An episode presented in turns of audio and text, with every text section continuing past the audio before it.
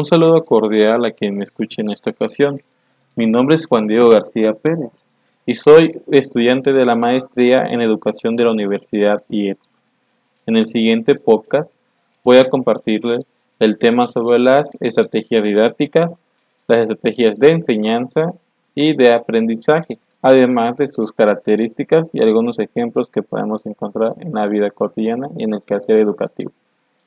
Espero que sea de su agrado Así que comenzando con el primer apartado, viene siendo el tema de las estrategias didácticas.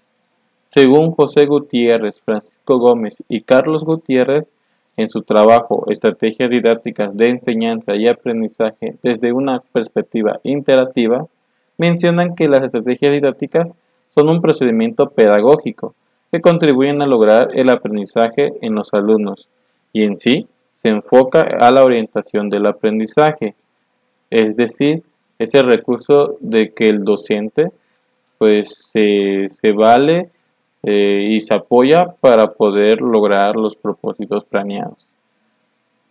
También mencionan los autores que se concibe como el procedimiento para orientar el aprendizaje.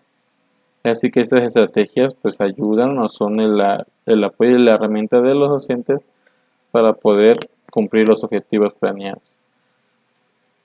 De igual forma, estas estrategias se clasifican en, tres aspectos o en tres momentos. El primero sería las preinstitucionales, las cuales son las estrategias previas que se ejecutan antes del desempeño de la práctica docente, como lo es la planeación docente. En segundo momento vienen las coinstruccionales, perdón, las cuales se realizan durante el proceso de la aplicación de la planificación, es decir, en el desarrollo de la práctica docente para su y para su aplicación se consideran las experiencias previas del alumno. Es decir, que las coinstitucionales, instruccionales, perdón, son las que se realizan durante el proceso pues de las actividades de, que se plantearon en la primera la planificación del docente. Y por último, vendría siendo las post-institucionales, las cuales son las, las acciones académicas que implementa el docente para valorar el logro de los saberes, la adquisición de habilidades y competencias de aprendizaje que asimila el estudiante, que en otras palabras vendría siendo la parte de la evaluación. Es así que estas estrategias se pueden también o este, entender o eh, concluir que serían las estrategias de enseñanza, de aprendizaje y de evaluación, así consecutivamente. Así, avanzando con las estrategias de enseñanza, pues ahora Jesús Cepeda en su escrito Estrategia de enseñanza para el aprendizaje por competencias, nos explica que las estrategias de enseñanza son consideradas como los procedimientos o recursos elaborados por el docente y que se requieren para promover aprendizajes adecuados a la formación de los alumnos. Es decir, que las estrategias de enseñanza son todas aquellas acciones por parte del docente, los cuales le ayudan pues a promover, como dice acá, eh, los aprendizajes de los estudiantes. Es así que el maestro debe de asumir un rol de mediador, un mediador entre el conocimiento y el aprendizaje, de tal forma que pueda compartir experiencias y conocimientos en un proceso de construcción conjunta y del conocimiento escolar. Así que aquí el papel del docente como mediador cobra mucha importancia, pues es el que a través de sus acciones va a mediar los aprendizajes de los estudiantes.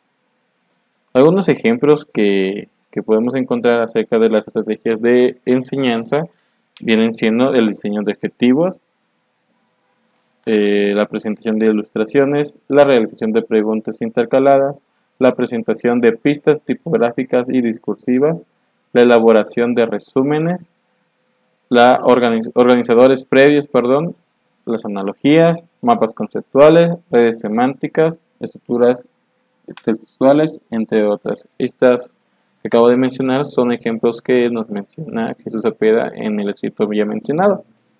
De igual forma, entender que las estrategias de enseñanza son aquellas estrategias pues, que las realiza el docente.